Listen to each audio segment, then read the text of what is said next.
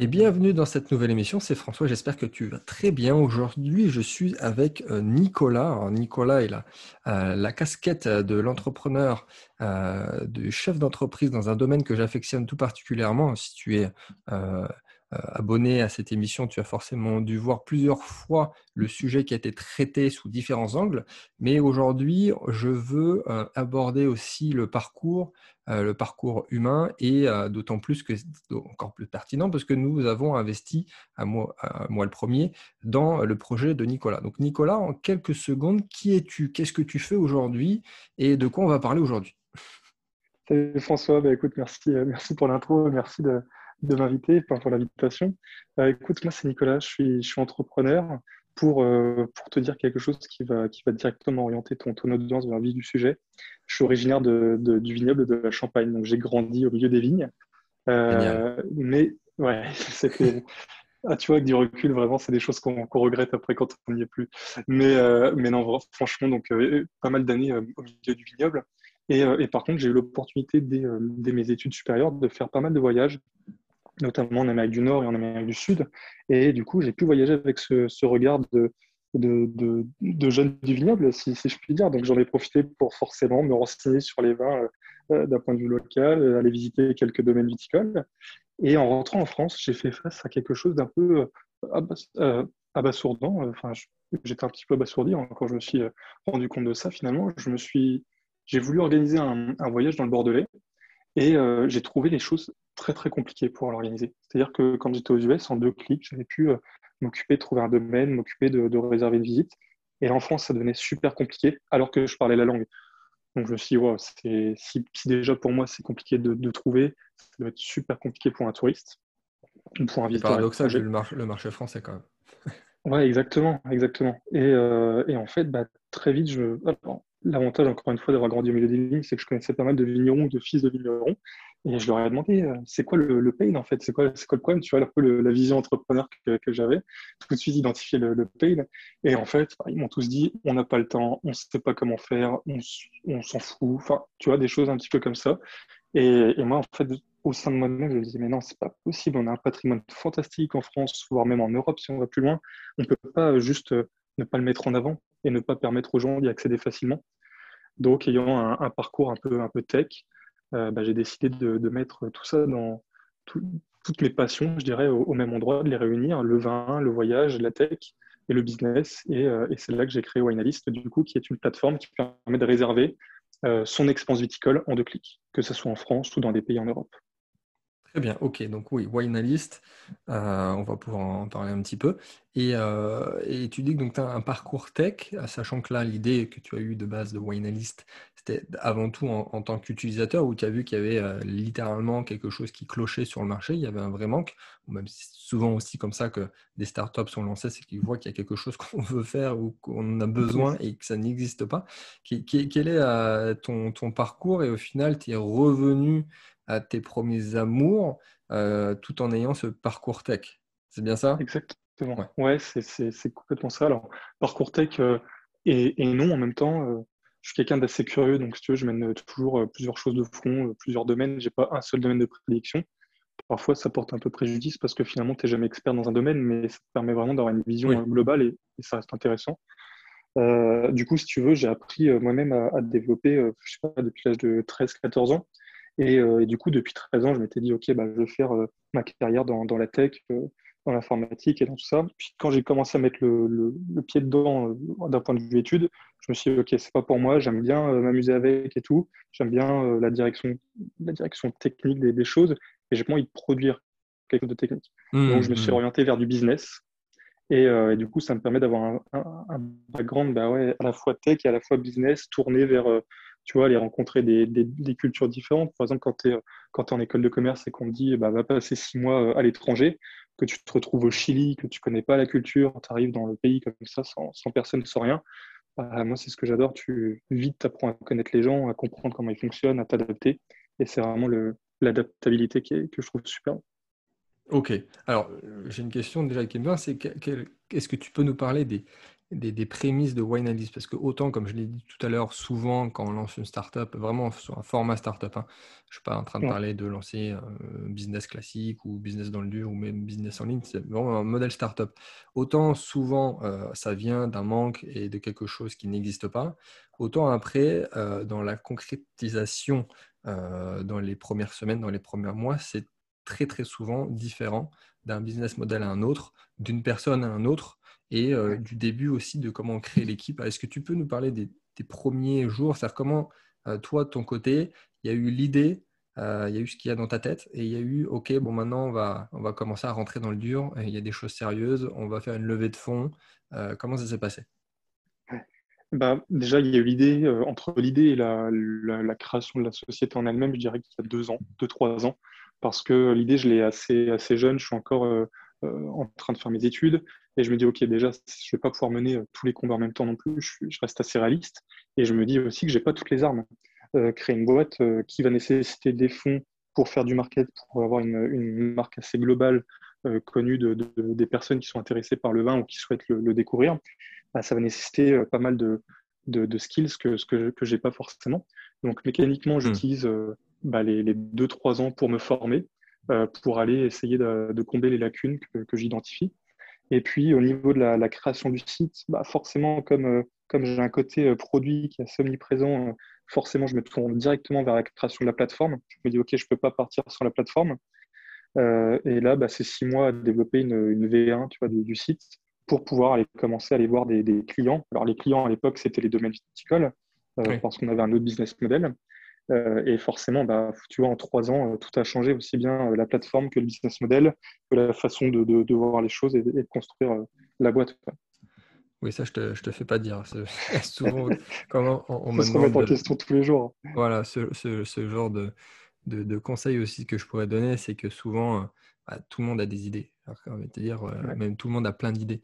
Sauf que le, le, fait de, de, créer quelque chose et de faire bouger la matière, et de vraiment que ça aille dans l'univers, euh, ça ne peut pas rester dans l'intellect. Tu ne peux pas imaginer quelque chose parce que dans tous les cas, mais vraiment dans tous les cas, il n'y aura aucun rapport avec le produit, euh, même pas forcément final, mais entre le produit pro, la V1, le produit final, et ce que tu avais dans la tête. Parce qu'il y a des choses qui, vont arriver sur le chemin que tu n'auras pas pu imaginer, que ce soit du juridique, de la technique, le marché, et ainsi de suite. Donc, euh, très important aussi de, de, de, au-delà de l'idée, de commencer à écrire, de commencer à créer un business plan, business, que le business model soit vérifié évidemment derrière, et, euh, et, de, et de voir en même temps avec l'utilisateur.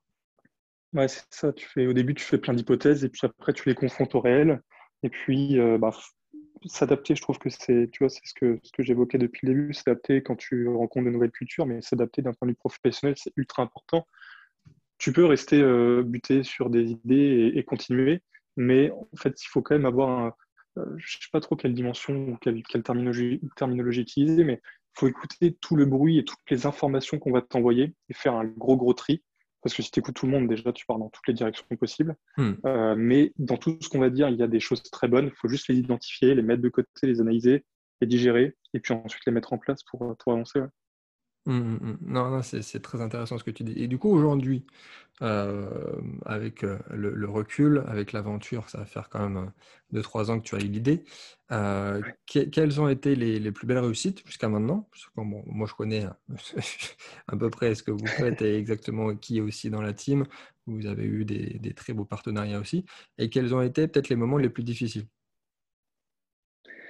Pour, pour, revenir au début, du coup, la team, elle s'est construite petit à petit. Euh, au début, l'idée, je l'ai testée un petit peu, un petit peu tout seul. Je suis allé me confronter euh, aux vignerons, aux clients. Euh, adaptation du business model. Après, j'ai été rejoint par, par Ulysse, qui est CFO aujourd'hui, qui, qui, fait vraiment mhm. un travail formidable et on forme un super duo.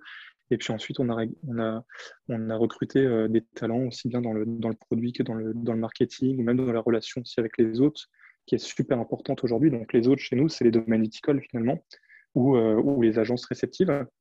Euh, les, je ne dirais pas qu'il y a des choses qu'on a, qu'on a mal faites, en fait, on les aurait faites peut-être différemment. C'est-à-dire euh, passer euh, trop de temps, par exemple, sur, sur le produit, techniquement, au début. Hmm. on, aurait peut-être fait ça plus simplement, tu vois, une landing page et autres. Les conseils que tu entends en fait aujourd'hui, qui il y a 3-4 ans n'existaient pas. ou, qui étaient moins, moins relayées. bah voilà, passer moins de temps sur le produit, aller plus sur la partie marketing. Mais en même temps, aujourd'hui, notre produit, c'est aussi une force. Donc, tu vois, je le regrette qu'à moitié. Je vois ce que tu veux dire. S'arrêter sur. Comment? Je vois ce que tu veux dire, oui. Ouais, et, s'arrêter un petit peu sur. sur moins s'arrêter sur les détails. C'est-à-dire vraiment continuer d'aller de l'avant, itérer sans cesse, c'est ce qu'on a fait, mais sur des choses un peu plus euh, commerciales market. Ok, super. Et, quelle est, la chose dont tu es le plus fier jusqu'à maintenant? Bah, Déjà, je dirais l'équipe, parce qu'aujourd'hui, on est une équipe ultra soudée qui, porte le projet avec nous, euh, qui a vraiment la même vision et les mêmes objectifs.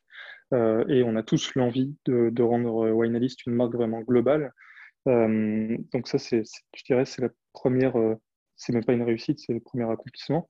ensuite, d'un point de vue plus opérationnel, la chose qui nous, nous a vraiment un petit peu perturbé les dernières années, forcément, c'est le Covid. Euh, ça a perturbé beaucoup de monde, mais dans le tourisme encore plus, on a eu un arrêt total de, toute l'activité. Ouais. Et là, tu fais, là, es face à un mur et tu, tu, fais un choix. Tu dis, OK, soit on se met en pause, on arrête parce que globalement, tout le monde fait ça. Euh, soit on réfléchit et on capitalise sur le moment et, euh, et on en crée une opportunité. Et, et, nous, du coup, ce qu'on a décidé de faire, c'est qu'on a, on a recruté à ce moment-là pour renforcer notre équipe BizDev, c'est-à-dire qu'on est allé chercher de plus en plus de domaines et on leur a dit écoutez, vous êtes dans la même situation que nous. Euh, maintenant, vous pouvez prendre le temps de créer vos expériences, de créer votre profil, d'imaginer un petit peu quel sera le monde de demain, comment vous allez recevoir vos visiteurs, et on va vous aider à le faire. Et en fait, ça, c'était une très très bonne réussite parce qu'en quelques mois, on a fait un x10 sur le nombre de domaines sur Analyst. Donc, euh, d'accord, ok. Très positif. Après, après, si j'ai envie de dire, parce que j'ai réfléchi deux secondes quand même, c'est-à-dire qu'effectivement, le Covid, ça vous a impacté comme quasiment euh, tous les domaines euh, proches ou loin, lointains dans, dans, le tourisme. Après, euh, votre business model, il est bien dans le sens où c'est du tourisme de, de proximité.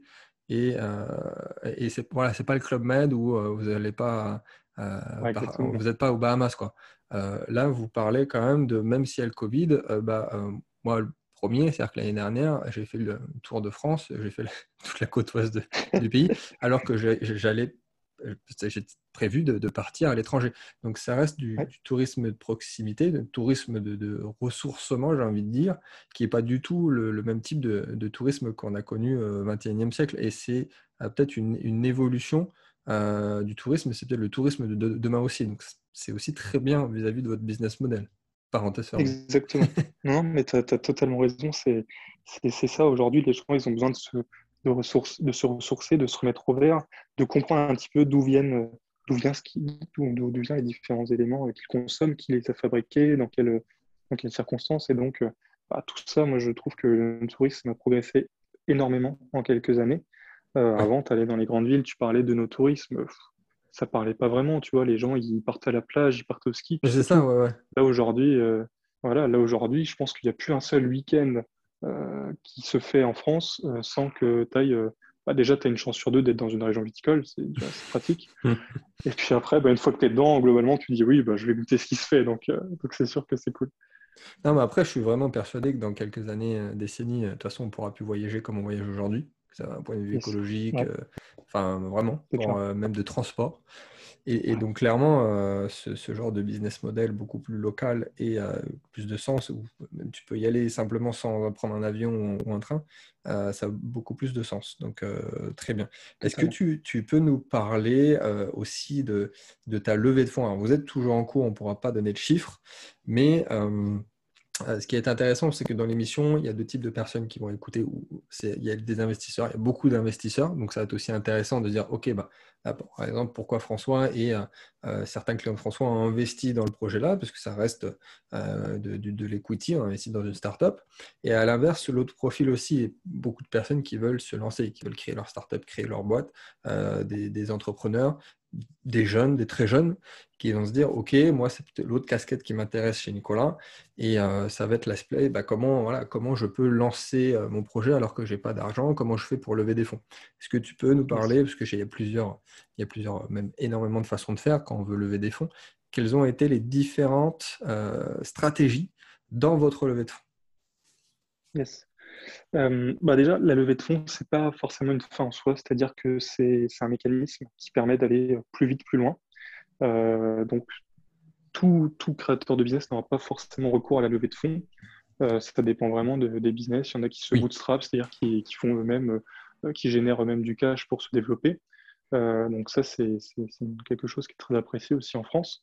Nous, on avait une autre vision et depuis, euh, depuis le début, on s'en est, est aperçu. On a besoin d'être, euh, de prendre le marché assez rapidement parce que c'est un marché qui était naissant, qui se modernise et qui se structure de plus en plus. Donc il y a des acteurs qui apparaissent. Donc on est toujours dans une course à être, être le premier. Et mécaniquement, quand tu veux aller vite, tu vas aller vite et être présent à plein d'endroits en même temps. Nous, on a ouvert, euh, là, pendant le Covid, on a ouvert l'Espagne, l'Italie, euh, le Portugal, la Suisse et l'Allemagne. Euh, mécaniquement, il faut qu'on assure une certaine place, une certaine autorité dans ces, dans ces pays-là. Donc, ça passe par de la com, ça passe par du référencement de domaine viticole, et puis, et puis du market pour aller chercher les visiteurs quand tu n'es pas encore premier en, SEO. Donc, forcément, la levée de fonds, c'était obligatoire pour nous. Et euh, ça va de pair, euh, je dirais, si je fais un petit peu le, parallèle, avec les grandes, les grandes, les grandes entreprises américaines. Euh, des boîtes comme Uber, qui ne sont pas forcément encore rentables, elles ont eu recours à des levées de fonds pour prendre un marché. Par contre, maintenant, maintenant qu'ils ont, maintenant qu'ils ont le marché, ils font globalement ce qu'ils, ce qu'ils veulent sur le marché. Et ça, c'est le mindset américain que, que, moi, je, que moi j'ai assez parce que c'est la même, la même dimension, c'est-à-dire prenons le marché et après on, on réglera un peu les curseurs pour faire en sorte de, de, monétiser à fond. fond, euh, Aujourd'hui, là, l'état tout de suite, c'est vraiment de, prendre le marché. Euh, pour, pour la levée de fonds, nous, on a choisi déjà de. On a eu la chance d'avoir un partenaire euh, local en Champagne qui nous a suivis au début. Ça nous a permis vraiment de lancer le produit, d'avoir l'offre. Donc, ça, ça, nous a permis d'avoir une première très belle version de Winealist et de la société. Et ensuite, bah là, on a fait face après le, à l'issue du Covid, on s'est dit, OK, bah maintenant, on a, on a beaucoup de, de, domaines sur la plateforme, on avait plus de 700 on est présent dans cinq pays, on a une mmh. team qui est en place, on a un produit qui est, en avance sur tout ce qui se fait sur le marché, comment on va plus loin? Et euh, où est-ce qu'on veut aller? Et là, l'idée, c'est OK, bah, la roadmap, c'est d'être premier en Europe dans, euh, dans deux ans. Donc, forcément, pour faire tout ça, on a besoin de tant de choses. Tant de choses, ça te donne un montant. Et, euh, le montant, après, c'est ça. Tu vas avoir des investisseurs bah, comme toi, du coup. Et, merci encore pour, ta confiance et, et pour ton écoute. C'est ça, c'est tu transmets en fait ta vision sans trop donner de détails. Moi, je dis que ça, ça c'est important. Je pense un petit point à souligner. C'est que dans les premiers pitchs que j'ai fait au tout début, mécaniquement, tu as envie de donner trop de détails. Par exemple, on mm. va faire ça, ça, ça, d'un point de vue technique. Et en fait, euh, les invests au sens large, ils n'ont pas forcément envie d'avoir tous les détails. Ils veulent avoir ta vision, savoir si l'équipe est capable d'assurer et de mener à bien, euh, d'exécuter la vision, en fait. Euh, et, et, si la boîte va dans la bonne direction. Donc, s'il y a un marché, c'est les trois éléments, je dirais, fondamentaux pour, pour réussir une levée de fonds. Non, c'est très pertinent ce que tu dis. Et euh, moi, je l'ai déjà dit, mais il y a plein de façons de lever des fonds. Donc forcément, euh, on peut être aussi un peu perdu. Et, euh, et, là, par exemple, je, je suis en train d'accompagner un, un, client qui veut aussi lancer sa, sa, boîte et qui a besoin de beaucoup de fonds parce que ça, ça, représente des produits qui représentent énormément d'argent. Et, euh, et, on peut aussi, ce que je lui ai donné, donner le contact, à se faire accompagner par des personnes qui sont spécialistes et qui sont aussi des leveurs de fonds et qui vont faire en sorte de euh, de, te, de, te, faire un dossier pour euh, la banque, de te faire un dossier pour la BPI, qui vont te faire un dossier pour des plateformes de crowdfunding, qui vont te faire un dossier pour euh, des business angels. C'est des démarches complètement différentes qui sont complémentaires, mais il faut voir en fonction du projet, du des besoins, euh, évidemment du capital nécessaire. Et il y a énormément de paramètres. Mais c'est que ce n'est pas une fin en soi. Comme tu le dis, des fois, on n'a pas forcément besoin de lever des fonds pour lever des fonds. Et, euh, et des fois, évidemment, et sans oublier euh, l'ICO aussi, on ne dira pas plus, qui est une forme de levée de fonds qui est différente, mais qui est très utile dans certains cas. Complètement. Et pour, pour rebondir simplement sur, sur le sujet, il y a un paramètre qui est ultra important. Dans tous les cas, ça sera peu importe le type de levée de fonds. Parce que quand tu fais du crowdfunding, de l'ICO, que tu passes par un lever, il y a un moment où tu vas être confronté aux invests. Et quand il va toi-même encore plus, c'est euh, peut-être, et ça, c'est moi, j'ai fait ça et ça m'a donné beaucoup d'armes. De, euh, pas forcément prendre des cours de théâtre, mais te faire accompagner par quelqu'un qui vient du théâtre. Oui, pour, euh, très bien. dérouler ton pitch et dérouler une histoire cohérente, claire, et euh, bah, raconter une histoire à la fin. Tu vas pas juste euh, donner, donner, des éléments factuels d'un pitch parce que ça, tout le monde peut globalement le faire. oui, et puis tu l'as dit déjà, plus, plus c'est court, plus c'est difficile à pitcher. Parce que comme tu l'as dit, on a envie de tout donner, donner des chiffres et plus de rentrer dans les détails. Mais au-delà de ça, c'est-à-dire qu'il ne faut pas rentrer dans la technique et l'intellect. Comme beaucoup de choses, euh, comme la vente, la vente pure, c'est de l'émotionnel. Donc voilà, il faut avoir storytelling, il faut avoir euh, donné envie, rentrer dans l'émotion et se connecter aussi avec la personne qui est en face de soi. Euh, donc malheureusement, et, c'est aussi un peu le syndrome de l'expert, euh, c'est quand on a envie de donner beaucoup de choses, mais le vrai expert, c'est celui qui va réussir à, piocher que 5% de son expertise, mais rester sur ces 5%. Donc, c'est un très très bon conseil. Est-ce que tu as un, autre conseil à donner?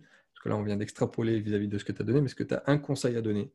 À voilà, aujourd'hui quelqu'un qui veut se lancer, lancer sa boîte sur le marché français peut-être, et, la, chose primordiale qu'il ne faudrait surtout pas oublier.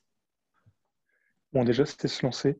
après, je ne connais pas non plus tous les business qui, qui, vont se lancer, donc il y a des conseils qui peuvent s'adapter, il faut les prendre un peu comme ce que je disais tout à l'heure, il faut écouter, il faut faire le tri, il faut, adapter les propos pour soi. Mais c'est se lancer, il y a beaucoup de, personnes qui, nous on le voit parce qu'on est dans, des incubateurs, des accélérateurs, et on voit qu'il y a pas mal de personnes qui réfléchissent longtemps à des projets, hmm. qui testent, mais pas vraiment. En fait, c'est faut y aller à fond. Vaut mieux y aller à fond deux mois que de vivoter pendant un an. Ah, parce que déjà, tu n'auras pas assez d'énergie pendant un an. Ça va, te, ça, va, ça, va, te saouler au bout d'un moment. Tu vas dire, ouais, ça décolle pas, j'en ai marre. Et, ça peut, je ne dis pas décoller d'un point de vue financier, je dis même rencontrer des gens, leur parler du projet et, avoir des gens qui, t'en demandent plus. Euh, bah ça, ça c'est des, des, signaux aussi, c'est important. Donc se lancer et, faire pas mal d'itérations euh, plutôt que de, de, de, ouais, de faire pas grand-chose pendant une durée un peu plus longue en fait. C'est ça. souvent, souvent, je donne le conseil de, euh, de, faire des, des plans d'action à 90 jours et de tester à fond sur 3 mois. Euh, quelque chose d'ailleurs que j'en ai, parlé à ma dernière immersion, où on a énormément travaillé sur l'organisation, des choses qui peuvent paraître non techniques vis-à-vis d'un projet ou de lancer sa startup, mais qui sont ô combien importantes. Et, euh, et au lieu de, comme tu le dis, dire bon, j'ai une idée, je vais y aller tranquillou, je vais, je vais passer l'année, euh, même voilà, si je suis accompagné, je vais me passer l'année là-dessus. C'est-à-dire que non, c'est-à-dire que l'avantage des plans d'action à 90 jours, c'est que même du point de vue cerveau, c'est assez loin pour faire des choses, mais assez court pour pouvoir l'imaginer, alors que sur un an, c'est pas possible. Ça a été prouvé scientifiquement euh, de, de, vraiment d'impacter et de s'imaginer les choses qui elles seront dans un an.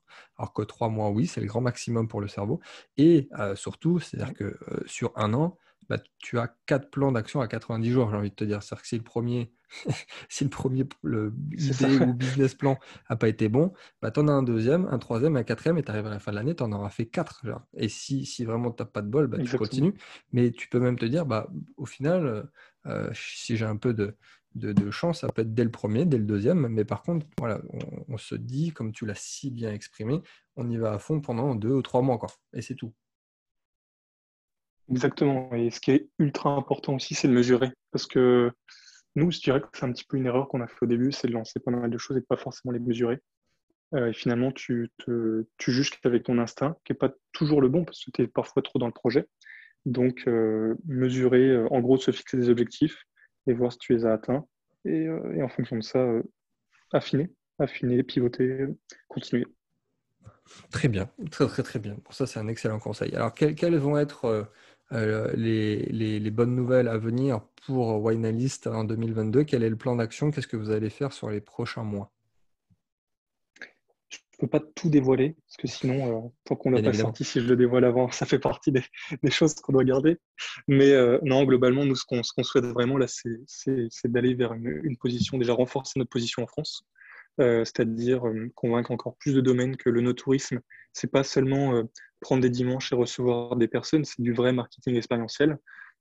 c'est quelque chose auquel on fait face sur le marché français, c'est-à-dire que bien souvent, les, changements, euh, apporter un changement au sein d'une société euh, ou euh, faire comprendre que non, c'est pas que du temps perdu. Ça, c'est les, choses un petit peu difficiles sur ce marché-là. Donc, c'est vraiment tout l'enjeu de, 2022, c'est voilà, d'accompagner les domaines, de leur dire, OK, maintenant, vous allez avoir des gens qui vont, qui vont venir visiter votre domaine, qui vous allez devoir leur transmettre un certain savoir-faire. Déjà, ça va vous permettre de, bah, de partager avec les autres. C'est super intéressant. le conseil qu'on a toujours en startup, c'est d'écouter ses utilisateurs. Alors là, le domaine viticole doit faire pareil, écouter leur, leurs visiteurs et leurs clients. Et demain, bah, c'est du marketing, expérientiel, c'est-à-dire que le visiteur qui va venir chez vous et qui va goûter une cuvée pendant que vous lui expliquez comment vous l'avez conçue, il va mécaniquement plus retenir votre marque que quelqu'un qui va trouver votre bouteille chez un caviste ou dans un, dans un centre commercial. Donc demain, il sera plus à même de recommander. Donc ça, c'est vraiment, je dirais, notre, gros enjeu 2022. Oui, il faut les deux. Il faut euh, l'expérience et effectivement le, produit, parce que l'un ne va pas sans Exactement. Exactement. très bien. Donc nous, euh, on continue de focus aussi sur le produit, parce que notre vocation, c'est toujours de, de, regarder les choses. On est, on est là pour supporter l'activité des vignerons, on n'est pas là pour leur prendre du temps. Donc, en fait, ce qu'on fait, c'est que mécaniquement, on développe euh, un produit, on l'améliore, mais on fait toujours en, sorte que ça leur prenne pas plus de temps à gérer. Donc, c'est toujours assez compliqué de leur donner plus de fonctionnalités sans que ce soit plus compliqué. Et, euh, en fait, ça nous permet de faire aussi pas mal de tri dans, nos priorités. Donc, c'est plutôt cool. Ok, super. Bah, je comprends tout à fait. Alors évidemment, je vous invite à aller voir le site de Wine euh, je vais te laisser la parole pour conclure cette émission. Tu le feras mieux que moi. Mais voilà, où est-ce que on, peut euh, vous retrouver, te retrouver, comment on fait et, et on va conclure ensemble. Bah écoute, Winealist, c'est w-i-n-a-l-i-s-t.fr.com.es, toutes les extensions que, tu veux. On est dispo en 11 langues. Euh, ça peut être pour réserver une visite de, cave, un, atelier œnologique, si tu veux construire ta propre cuvée. On a des choses super insolites comme euh, faire des, vols en montgolfière au-dessus du vignoble ou même des vols en avion. Euh, donc, franchement, il y, a de tout. Même des escape tu vois, on en a fait un il n'y a pas très longtemps avec l'équipe, c'était vraiment cool. Mais escape game en buvant un petit. faut pas trop le dire, mais en, en dégustant à la fin, c'est. c'est plutôt cool. Et, et, puis après, on a tout un volet qu'on aimerait encore un peu plus développer en 2022, c'est le volet carte cadeau parce qu'aujourd'hui, voilà, c'est un cadeau qui est plutôt cool d'offrir une expérience à quelqu'un, lui permettre de, s'évader après ces deux ans un petit peu compliqués. Donc, euh, donc voilà, il y a tout ça qui est dispo sur le site. Génial. Bah, encore une fois, je dis, ça me plaît beaucoup ce que, ce que tu fais, ce que vous faites, parce que vous êtes quand même une belle équipe. Et, euh, et, on se dit à très bientôt pour une prochaine émission. Avec grand plaisir. Merci beaucoup, François.